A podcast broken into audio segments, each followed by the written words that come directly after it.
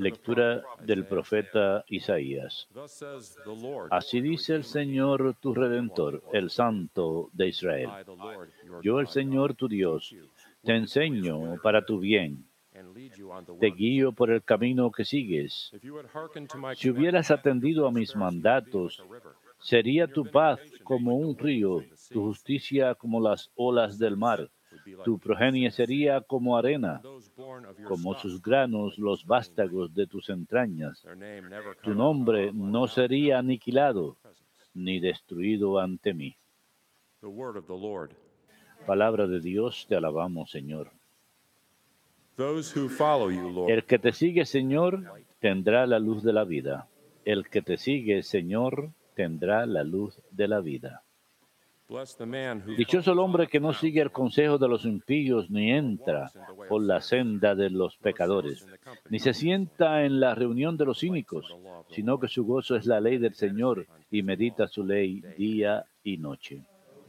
El que te sigue, Señor, tendrá la luz de la vida. Será como un árbol plantado al borde de la sequía. Da fruto en su sazón. No se marchan sus hojas y cuanto emprende tiene buen fin. El que, sigue, el que te sigue, Señor, tendrá la luz de la vida. No así los impíos, no así. Serán paja que arrebata el viento. Porque el Señor protege el camino de los justos, pero el camino de los impíos acaba mal. El que te sigue, Señor, tendrá la luz de la vida.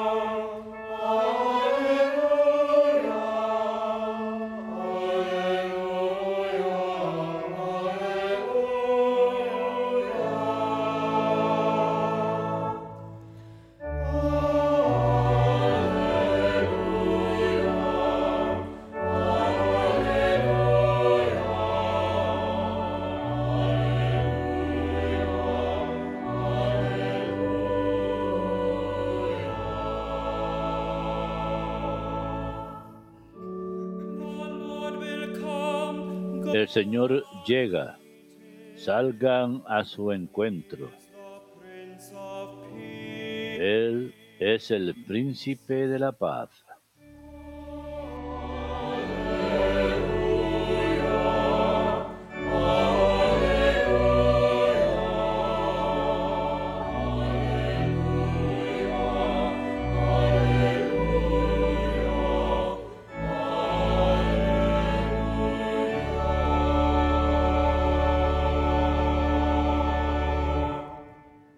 Dominus vobiscum. Lectio Sancti Evangelii secundum Mateo.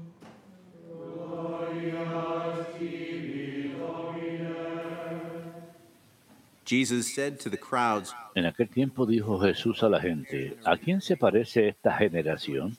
Se parece a los niños sentados en la plaza que gritan a otros, hemos tocado la flauta y no han bailado, hemos cantado lamentaciones y no han llorado.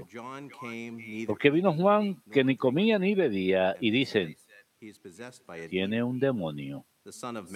Vino el hijo, el hijo del hombre que come y bebe y dicen, ahí tienen a un comilón y borracho, amigo de publicanos y pecadores.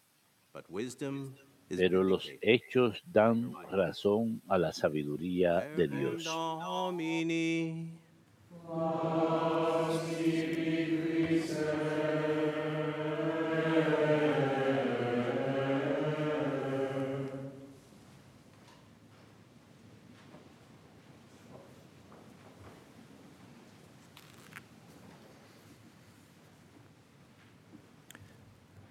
The Lord your God, teach you what is for your good. Yo el Señor les enseño lo que es para vuestro bien y les guío por el camino que deben seguir. Este pasaje que escuchamos del profeta Isaías nos insta a que prestemos atención a la instrucción del Señor y a ponerla en práctica en nuestras vidas. El llamado es a, escucharlo, a que nos enseña, no enseñarle a Él, no a decirle qué hacer ni lo que pensamos que es mejor. Él es el Maestro Divino, no nosotros. El Señor nos revela lo que es para nuestro bien, lo que ha de llevar a la bendición divina, a recibir la bendición de Dios. La desobediencia y el pecado, sin embargo, nos impiden prosperar en la vida espiritual. Llevan a la miseria, al descontento y al desorden en nuestras vidas. Dios quiere que experimentemos su paz. Por eso nos dio esas palabras el día de hoy.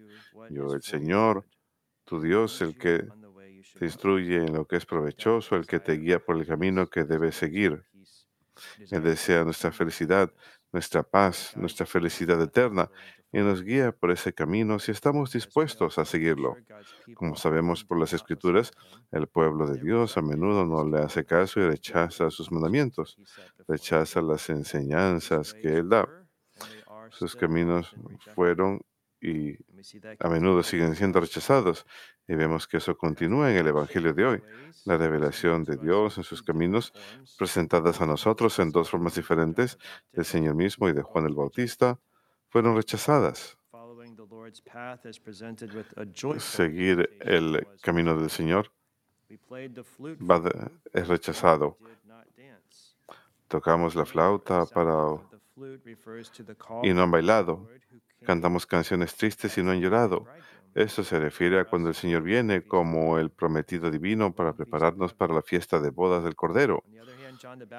Por otro lado, Juan el Bautista vino como un fuerte testigo de la penitencia, del ayuno y el asceticismo, la necesidad de la negación propia.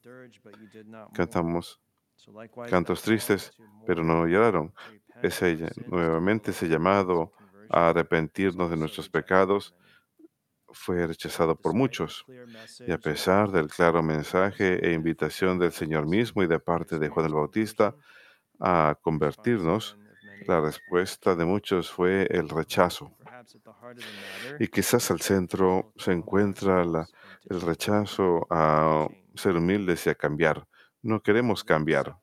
En lugar de aceptar el mensaje de arrepentirnos y convertirnos, sería mucho más fácil encontrar una excusa para justificar por qué no queremos cambiar. Y eso es lo que vemos en el Evangelio. Dicen, Juan el Bautista tiene un demonio, porque ¿quién vive de esa forma? ¿Por qué seguirlo eh, con ese mensaje tan difícil? Hay que buscar una excusa. Él debe estar poseído. Y Jesús debe ser un glotón y un bor- borracho porque siempre anda con publicanos y gente de mal vivir. Nuevamente, buscando excusas. Y en este caso, en el caso de Juan Bautista y el Señor, son calumnias, son mentiras.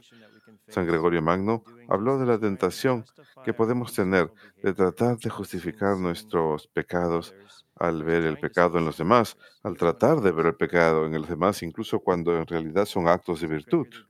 San Gregorio Magno dijo, cuando encuentran algo bueno, investigan para ver si no hay algo malo en ello también. Quizás estamos tratando de encontrar algo malo, algún motivo malo o un motivo, motivo, algún pecado en potencia para tratar de justificar por qué no quiero nada que ver con esa persona o su mensaje. Al final, la invitación a seguir al Señor para prepararnos para la vida eterna en el cielo o para el ayuno que necesitamos es presentado tanto por el Señor y Juan el Bautista y a menudo es rechazado y muchos no quieren nada que ver con Dios ni con el cielo.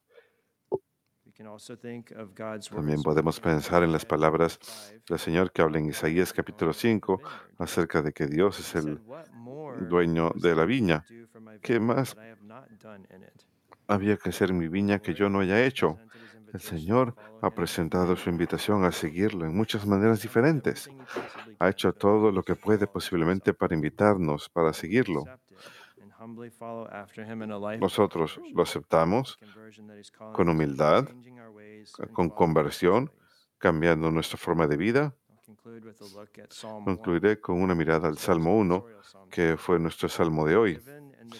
En este salmo tenemos la imagen de uno que es bendecido y uno que es maldecido. Hay dos caminos, uno de rectitud y otro de maldad. Escuchamos, se revela que lo que lleva a la bendición de Dios es evitar las cosas malas, no caminar por el camino de los pecadores. El pecado nunca lleva a la felicidad, nunca lleva a la realización. Lo que lleva a la bendición de Dios es meditar acerca de la ley del Señor frecuentemente, día y noche. Esto es lo que nos ayuda a dar fruto en nuestra vida espiritual. En el primer salmo recibimos, vimos la imagen de un eh, árbol plantado junto a un río que da fruto a su tiempo y nunca se marchita. Es una gran imagen para nosotros, especialmente cuando pasamos por momentos de esterilidad espiritual. El árbol plantado junto al río. Cuando pasamos por eso, acudamos a las sagradas escrituras, a la palabra de Dios.